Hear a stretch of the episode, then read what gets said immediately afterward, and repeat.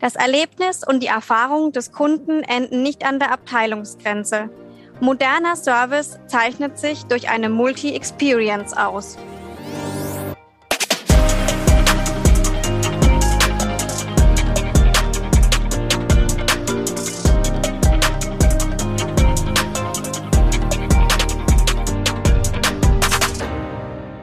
Hallo und herzlich willkommen zu einer neuen Folge CX Insight.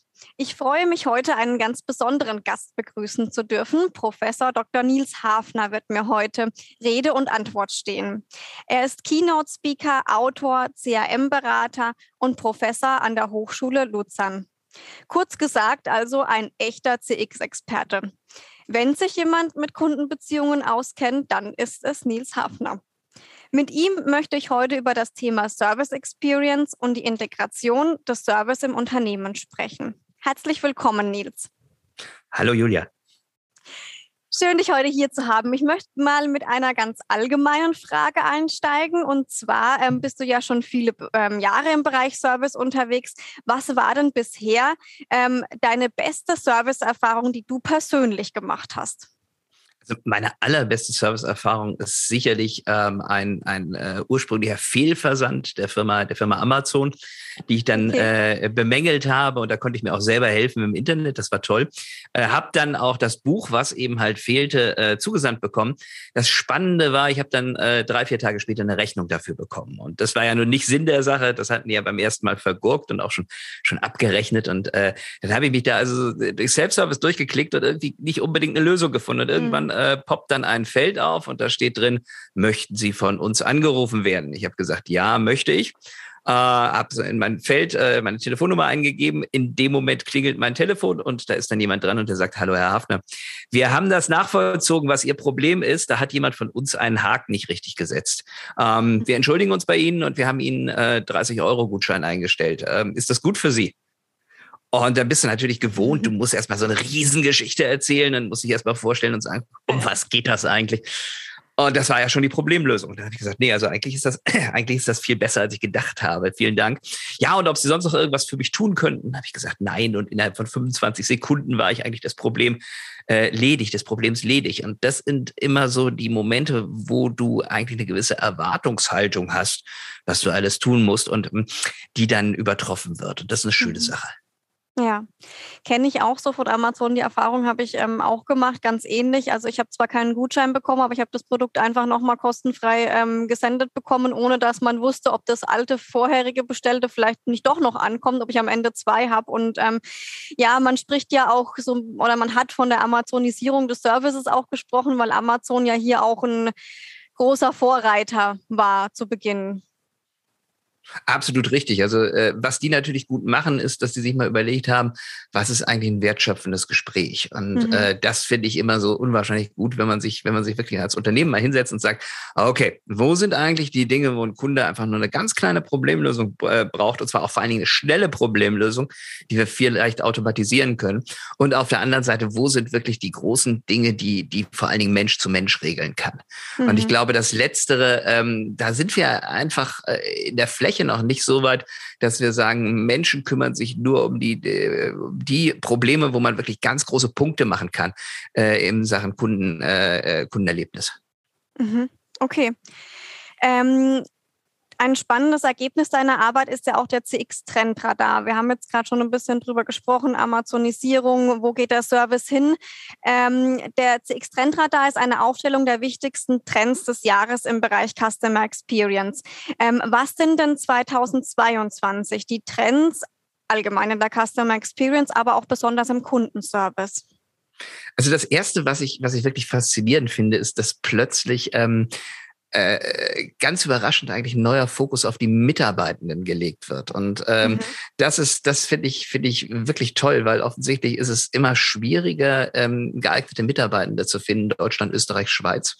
Und äh, man überlegt sich auch, wie sollen denn so die Arbeitsinstrumente aussehen, die die zur Verfügung gestellt bekommen, im Kundenservice, aber auch im Bereich CRM, auch im Bereich Vertrieb und Marketing. Und ähm, ich habe vor zwei Jahren das mal bemängelt in einem Blogbeitrag, habe dann geschrieben, cool ist eigentlich keine, ähm, kein Bewertungskriterium des Managements, dass so ein System auch cool aussieht und sich cool bedienen lässt. Mhm. Und das wird's langsam. Und äh, das ist also eine große Freude einerseits. Äh, auf der anderen Seite ähm, stellen wir 2022 fest, dass ähm, viele, viele, viele Fehler oder, oder Notwendigkeiten, die sich so 2020, 2021 ergeben haben durch die Pandemie, äh, plötzlich auch wieder etwas systematischer angegangen werden. Und das ist auch eine große Freude.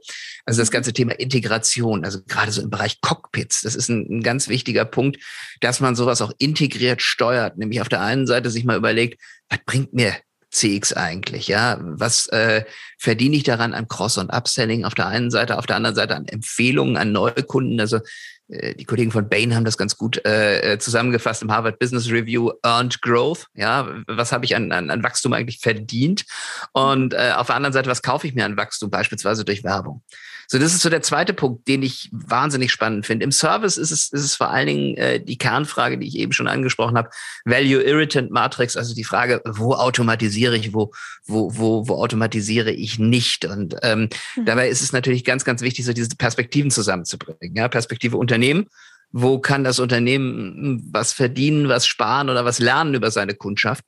Und auf der anderen Seite die Perspektive des Kunden. Und äh, das ist genau der Punkt, der, der ganz häufig vernachlässigt wird. Also so diese Outside-Insights. Ne? Das sind mhm. eigentlich so die Punkte. Okay.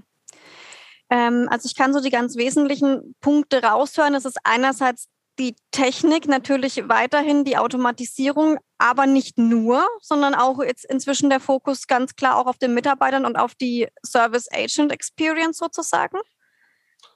Mit Sicherheit. Also äh, Kernpunkt Technik ist ja ist ja immer immer immer spannend. Also Technik ist ganz häufig ein, ein, ein Anstoß, um Dinge zu verändern im Unternehmen. Also wenn man längere mhm. Zeit in einem Unternehmen tätig ist, dann merkt man das so auch an den Zyklen. Äh, jetzt hat man sich für ein neues Tool entschieden. Jetzt muss man im Prinzip bestimmte Dinge mal grundsätzlich neu denken, neu anpassen und das äh, beeinflusst dann natürlich auch immer die Bereiche People und Process. Mhm. Und äh, normalerweise, also ich komme ja so von der Hochschule, bin ja so, so, so, so äh, eher systematisch denkender Mensch. Normalerweise müsste es ja umgekehrt sein. Also ja. so zu, sich zu überlegen, hey, wie sieht denn eigentlich eine Experience aus zu unseren Kunden? Und da die wirklich wichtigen Punkte immer von Mensch zu Mensch gemacht werden, ja, muss ich mir ja erstmal überlegen, was brauche ich für Leute? Und dann ist die Frage, in welchen Prozessen sollen die Leute arbeiten? Mhm. Und zum Schluss müsste ich mir dann überlegen, was ist das geeignete System? Das ist aber total praxisfern. Nicht? Also ja. das Leichteste, was du immer anpassen kannst, ist das System. Ja. Und äh, daraufhin äh, denkt sich alles, alles andere dann äh, quasi automatisch mit und es gibt Aktivität in die, in die Firma rein. Und äh, das ist das, was wir momentan noch sehr stark beobachten. Also das ist häufig ähm, vom, vom äh, ich sag mal, leichtesten, leichtesten Stellfaktor her gedacht. Ähm, mhm. Kann da den Unternehmen keinen Vorwurf machen, das machen fast alle so. Aber äh, richtig gut und zueinander passen wird es dadurch nicht. Ja, ja. Also ich kann das bestätigen. Ähm, ich musste jetzt gerade schon schmunzeln, als du das gesagt hast, weil genau das auch das ist, was wir bei unseren Kunden oft mitbekommen. Ähm, man überlegt sich, ja, wir bräuchten doch mal zum Beispiel ein neues CRM-System und merkt dann, ja, vielleicht war jetzt auch nicht nur das CRM-System nicht mehr das Richtige, sondern eben auch in die Prozesse. Und man fängt dann an, wenn man das CRM-System gekauft hat, zu gucken, was müssen wir an den Prozessen ändern.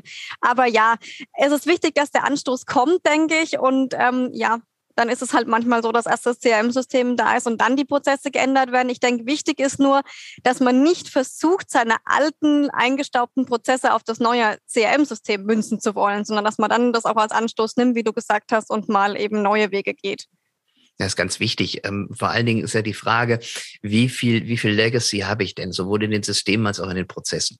So, und äh, gerade bei Großunternehmen kann das dann zu ziemlich radikalen Schritten führen. Also wir haben jetzt im, im Trendradar auch äh, sogenannte Leuchtturmprojekte beschrieben, weil wir nicht an das Wort Best Practice glauben. Wir glauben, dass also äh, Customer Experience wirklich immer sehr individuell zwischen Unternehmen ja. und Kunde passiert.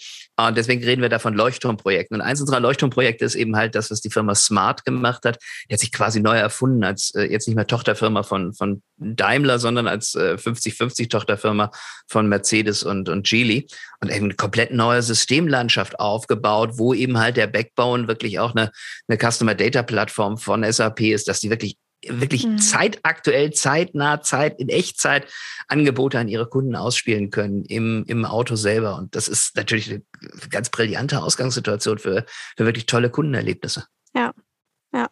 Ja, da kommen wir auch schon zum Punkt äh, Integration. Du hattest vorhin auch ähm, kurz erwähnt, ähm, in deinem Artikel Schöne neue Welt, wie Beziehungen nicht zu Robotern entstehen, aus 2018 hast du auch schon gesagt, ähm, häufig sind Marketing, Vertrieb und Kundenservice organisatorisch getrennt und haben völlig verschiedene Steuerungssysteme.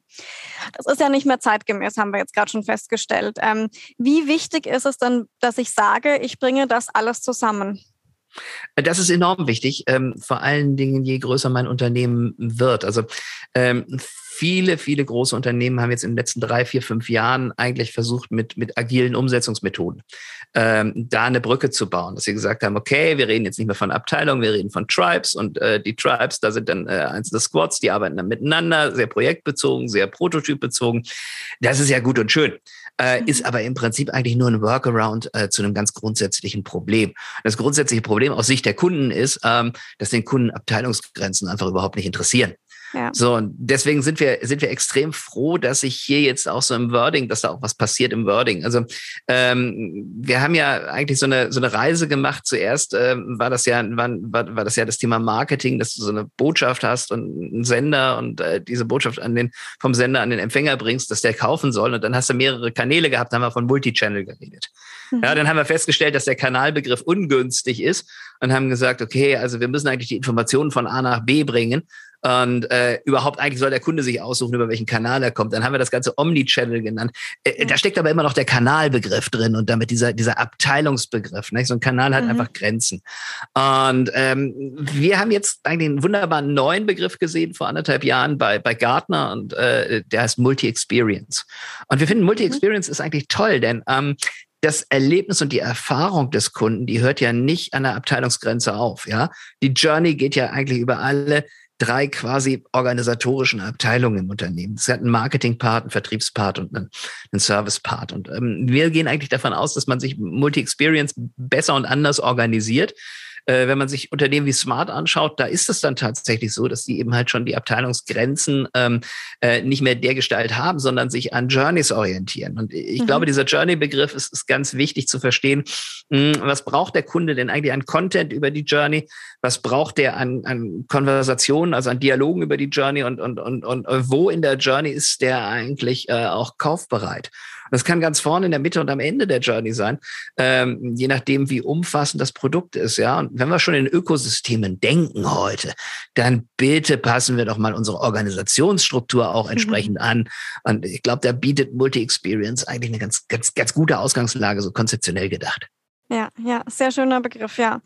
Ähm, heißt dann also, ich muss im Unternehmen die Personen auch näher zusammenbringen, die Abteilungsgrenzen auflösen, aber ja auch die nötigen Systeme schaffen. Also du hast vorhin schon die Customer äh, Data Plattform ähm, erwähnt, also auch hier die Daten zusammenbringen, damit auch technisch gesehen, wenn der Kunde dann anruft zum Beispiel, die ganzen Daten an einer Stelle vorhanden sind, oder? Das ist ganz wichtig und, und vor allen Dingen ist es wichtig, nicht nur über Kundendaten zu reden, sondern Kunden- und Produktdaten in der Einheit eigentlich ja. zu denken. Und äh, das ist das ist eigentlich der der der der Punkt, wenn ich mir überlege über die gesamte Journey, wo hat äh, äh, wo hat ein Kunde, ein potenzieller Kunde welche Fragen? Ja, dann beziehen die sich ja fast immer auf äh, auf auf diese Beziehung äh, zwischen sich und der Firma und auf der anderen Seite auf die Produkte der Firma. Mhm. So und ja. deswegen müssen eigentlich für alle Fragen an jedem Ort die entsprechenden Informationen zur Verfügung stehen.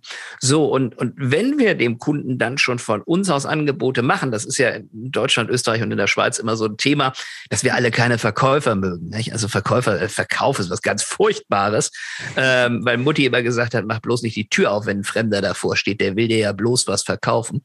Ähm, dann ist es aber so, dass wir relevant sein müssen. So, und Relevanz erzeugt sich eigentlich durch Informationen, weil der Kunde sich immer fragt, was hat denn das mit mir zu tun? So, mhm. und ähm, äh, wenn ich äh, Relevanz erzeugen will, muss ich die Informationen an dem Moment zur Verfügung haben, wo der Kunde was kaufen will. So, das ist aber äh, äh, sehr schwierig zu prognostizieren. Also muss ich die Daten immer da haben. So, dieses immer, daraus ergibt sich eigentlich die Anforderung an so etwas wie eine Customer Data Plattform. Mhm, ja, okay. Jetzt hast du gerade schon von Verkaufen gesprochen. Verkaufen vielleicht auch eben nicht nur im Vertrieb, sondern auch im Servicebereich. Ähm, oft ist es ja in den Unternehmen aber noch so, dass ähm, der Service ein Cost Center ist. Es geht jetzt hin dazu, dass der Service auch ein Profit Center ist, also dass im Service quasi nicht nur Probleme gelöst werden, wenn ein Kunde anruft, also nicht nur Support geboten wird, sondern eben ähm, auch verkauft wird, Cross-Selling, wie auch immer betrieben wird. Ähm, wie fangen denn die Unternehmen da an? Also wie komme ich denn, wie mache ich diesen Schritt vom Cost zum Profit Center im Service. ja, also hm, äh, äh, was man nicht machen darf, ist einfach abwarten, weil also äh, ja. das ist in den Köpfen des Top-Managements ist das ein Cost Center. So mhm. und äh, ähm, äh, das Überleben des Kundenservice als Abteilung, in der Menschen arbeiten, hängt natürlich immens davon ab, äh, äh, wie viele ähm, wie viele Aktivitäten ich ergreifen kann, um werthaltige Gespräche zu führen. Das ganz große Problem ist, solange ich Cost Center bin, äh, muss ich eigentlich um jede FTE kämpfen. Mhm. So, und jetzt geht es mir darum eigentlich, wie schaffe ich denn in einer Serviceabteilung Zeit? Und da kommen wir wieder zurück auf die Value Irritant Matrix, nämlich in der Überlegung, dass ich einerseits automatisiere und äh, das nennen wir Service-Strategie. Ja, mhm. das heißt also Service-Strategie, sich einfach mal wirklich zu überlegen, was ist mein Service-Katalog? Was sind die Services, die ich heute erbringe, geclustert in die Anfragen, die mein Kunde mir stellt. Dann mir überlege, was davon kann ich eigentlich automatisieren, weil es für den Kunden und für uns eigentlich nicht wirklich wertschöpfend ist, der Gestalt, dass wir etwas sparen können oder etwas verdienen können. Ja, oder etwas Neues erfahren. So, und dann ist eben halt die Frage, ähm, welche, welche Dialoge betrifft das? Nehmen wir mal eine Bank. Ja, eine Bank hat heute im Durchschnitt etwa 30 Prozent aller Interaktionen sind Kontostandsanfragen ja, bringt der Bank überhaupt nichts. Und dem Kunden ist das auch relativ egal, ob er das beantwortet bekommt von einem Menschen oder von einem Roboter. Vor allen Dingen, wenn er, und wenn wir uns jetzt neue Voicebots angucken, ja, da kann man den Unterschied ja noch nicht mal mehr hören, ob das jetzt so ein Mensch ist, der irgendwas beantwortet oder, oder, oder ein Voicebot. Gucken wir uns die Sparkassen an. Die Sparkassen machen das heute schon über, über Amazon Alexa, respektive über den äh, Google Assistant. Da sie sich entsprechend eigentlich für solche nicht werthaltigen Gespräche überlegen, wie kann man das ganze Ding automatisieren. So, und Automatisierung schafft Zeit. Und das ist so der erste Punkt. Äh, da fordere ich die, die Leiter von Serviceabteilungen ja auch auf, ähm, mal drüber nachzudenken, wie schaffe ich mir und meinen Mitarbeitenden Zeit? Und die Antwort ist meistens durch Automatisierung und Self-Service. So, und dann gehe ich hin und frage mich, was mache ich denn mit der Zeit? Ja, das ist eigentlich die relevante Geschichte. Was mache ich mit der Zeit, um, um eben halt hier äh, werthaltige Gespräche herzubringen? Sei es eine Videoberatung, ja. Haben wir jetzt in der Pandemie gesehen. Funktioniert wunderbar. Bloß dafür müssen meine Mitarbeitenden natürlich auch ein bisschen was können. So, das ist jetzt genau der Punkt. Ähm, mit dem Können haben wir eigentlich zwei ganz wunderbare Aspekte. Wir verhindern das Bore-out-Syndrom, dass die Mitarbeiter immer das Gleiche machen und das Burnout-Syndrom, dass sie das Gleiche in immer höherer Taktung machen müssen. Mhm. So, äh, das heißt also, es geht auch um Qualifikation, es geht um qualifizierte Karrieren im Kundenservice.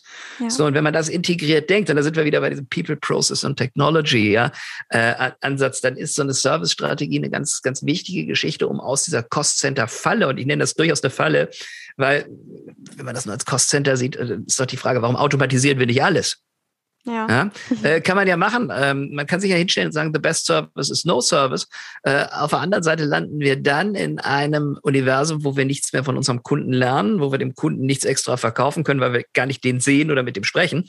Ähm, und wo unsere Kosten trotzdem teurer werden, äh, weil das alle machen und die entsprechenden Technologielieferanten wollen ja auch ein Stück vom Kuchen mhm. haben. Ja? Mhm. Also insofern glaube ich, ist das für, für Serviceabteilungen und fürs Customer Experience überlebenswichtig, sich mal strategisch damit auseinanderzusetzen. Okay. Hast du da schon Erfahrungen gemacht, wie offen einerseits die Mitarbeiter im Service sind für diesen Change und wie offen auch die Geschäftsleitung der Unternehmen dafür ist? Äh, die Geschäftsleitung der Unternehmen sind dann offen, wenn sie das Problem sehen. Das heißt also, wenn das Thema Customer Service in ihrem Einflussbereich ist. Mhm. Weil ähm, die haben dann meistens auch die Diskussion über Budgets, ja, mit, mit, ja. mit dem Chief Financial Officer. Und diese Diskussion über Budgets, die wird jedes Jahr extremer. Ja, dass jedes Jahr einer auf den Gedanken kommt, oh, wo wir abbauen können, das wäre ja der Customer Service, weil der kostet uns ja nur Geld und der bringt uns ja nichts. So, mhm. und äh, das heißt also, es kommt immer darauf an, wen du ansprichst. Ja, der zweite Punkt ist, naja, die Mitarbeitenden sind erstmal skeptisch gegenüber allem, was neu kommt. Ja. Äh, auf, der anderen Seite, auf der anderen Seite haben die auch wenig den Überblick, um es mal deutlich zu sagen, ähm, was eigentlich eine Automatisierung bringt und ähm, was es mit ihren Jobs macht. Die sind mhm. sich natürlich auch Cost Center gewöhnt. Das heißt, alles, was an Automatisierung kommt, kostet Jobs. Ja, und ähm, äh, da muss man im Prinzip eigentlich als allererstes mal äh, das Management überzeugen. Ähm, und meistens sind das äh, diejenigen, die für die für die Contact Center zuständig sind, die übergeordneten Chief Service Officer. Es können auch Chief Operating Officer sein, äh, mit denen man hier dieses Thema anspricht. Und die sind meistens dann auch relativ ähm, relativ affin dafür, weil ähm, die Situation ist ja durch so etwas wie eine Pandemie in bestimmten Branchen explodiert. Also bei einer Lufthansa wartet man immer noch eine Stunde am Telefon. Ja, eine ja. Stunde. Ich meine, welcher Kunde lässt sich das denn, lässt sich das denn gefallen? Also unter uns gesagt, da bin ich ja, wenn ich eine Stunde habe, um mein Flugticket zu ändern, ja, da bin ich innereuropäisch ja schon ein ganz Stück Strecke gefahren, ja, bis ich, bis ich überhaupt also einfach nur mal äh, die Idee habe, wann ich denn mit irgendwas fliegen darf. Ja, also das macht ja überhaupt gar keinen Sinn. E-Commerce, da gibt es so viele Anbieter und gerade wenn ich mit einem Amazon zu tun habe, da muss ich mir ja überlegen, dass ich äh, äh, auch mal ähnlich äh, lange Spieße schaffe, anstatt immer mich nur irgendwo hinzustellen und mich darüber zu beschweren, dass da der böse Amerikaner kommt. Vielleicht hat der böse Amerikaner ja mal was gedacht. Vielleicht mhm. ist das Gedachte ja auch vielleicht ein Stück cleverer. Ja, ähm, das ist der Punkt. Und äh, vielleicht sind die Konzepte, die man, die man da findet, die sind ja auch nicht Rocket Science ja, sondern das ist sehr viel gesunder Menschenverstand, aber äh, das ist auch Arbeit. Ja, das ist auch ja. Fließ, das ist nicht, nicht Fließbandarbeit, das ist ähm, äh, quasi, quasi Klemmbrettarbeit, wirklich zu verstehen, wie sehen unsere Servicekataloge aus, wie viel Vorkommen haben wir eigentlich für welche Kundenanfrage.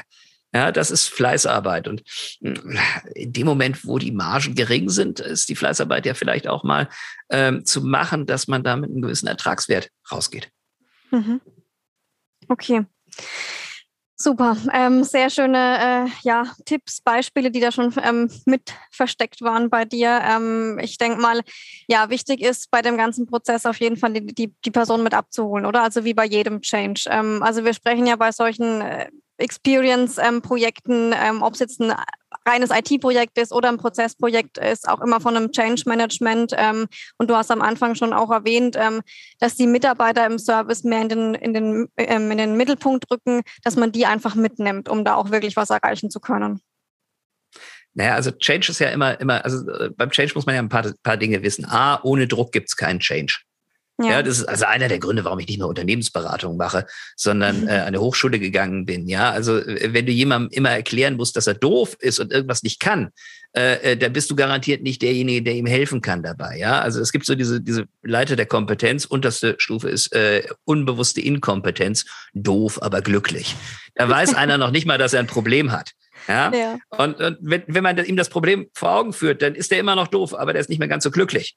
Ja. So, sondern der, der sieht die, die Need zur Veränderung. Und äh, das ist das, was ich eigentlich ähm, versuche in die Diskussion zu kommen. Wenn jemand die Need für Veränderungen sieht, dann gibt es eigentlich für fast alle Probleme in diesem Bereich Customer Experience Management ähm, eine äh, Lösung mit gesundem Menschenverstand und äh, etwas äh, wissenschaftlicher Methodik. Ja, mhm. und, und da kann man dann eigentlich immer sehr, sehr gut ansetzen. So, und wenn wirklich ein Change geht, dann hast du ja vier Aufgaben vom Change. Du musst erstmal beschreiben, worum es geht. Ja, da musst du eben halt als Manager mal beschreiben, worum, ge worum geht's, was wollen wir hier eigentlich. So, und dann fängst du an, für Unterstützung zu sorgen. Dann fängst du an, die Leute mitzunehmen, die das auch sehen und denen du das auch erklären kannst, ja. Und, und das nächste, was du machen musst, und da sind wir wieder bei dieser Kompetenz da musst du Kompetenzen aufbauen. Die Leute müssen ja was können. Ja. So, und das ist eigentlich der schwierigste Teil. Also, das sehen wir auch an der Hochschule, dass Kompetenzaufbau eigentlich das ist. Da ist Training dabei, da ist Coaching dabei, da ist auch Veränderung von Einstellung dabei. So, und zum Schluss geht das alles nicht ohne gute Laune. Ja, mhm. also das, das heißt also, du musst für Energie sorgen, du musst irgendwie äh, sinnvoll mit deiner Organisation im Kontakt sein und, äh, und eben halt auch deine Erfolge feiern. Und äh, auch da liebe Leute, Change Management gibt es auch seit 40 Jahren und das ist auch alles verhältnismäßig gut beschrieben. Das mhm. heißt also, wenn man sich so ein bisschen auskennt mit diesen Themen, hat man eigentlich eine ganz, guten, ganz gute Möglichkeit, da auch erfolgreich zu sein. Okay, super.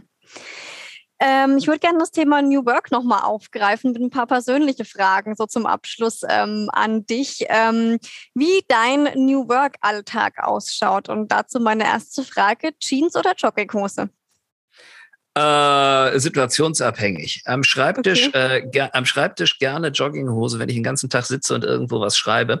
Ähm, wenn ich unterwegs bin, äh, gerne, gerne Jeans, weil ich nicht komplett die Kontrolle über mein Leben verloren habe. Sehr gut. Ähm, kochen oder Essen bestellen im Homeoffice? Äh, ganz grundsätzlich, ganz grundsätzlich kochen. Das ist eine der wenigen Tätigkeiten, äh, bei denen ich mich ähm, auf was anderes konzentrieren kann als auf Arbeit. Mhm. Ähm, ich würde es jetzt nicht als ein Hobby betrachten, aber ähm, es ist etwas, bei dem ich relativ, relativ gut abschalten kann. Und beim Essen bestellen hat man immer das Problem, dass man gar nicht weiß, was drin ist.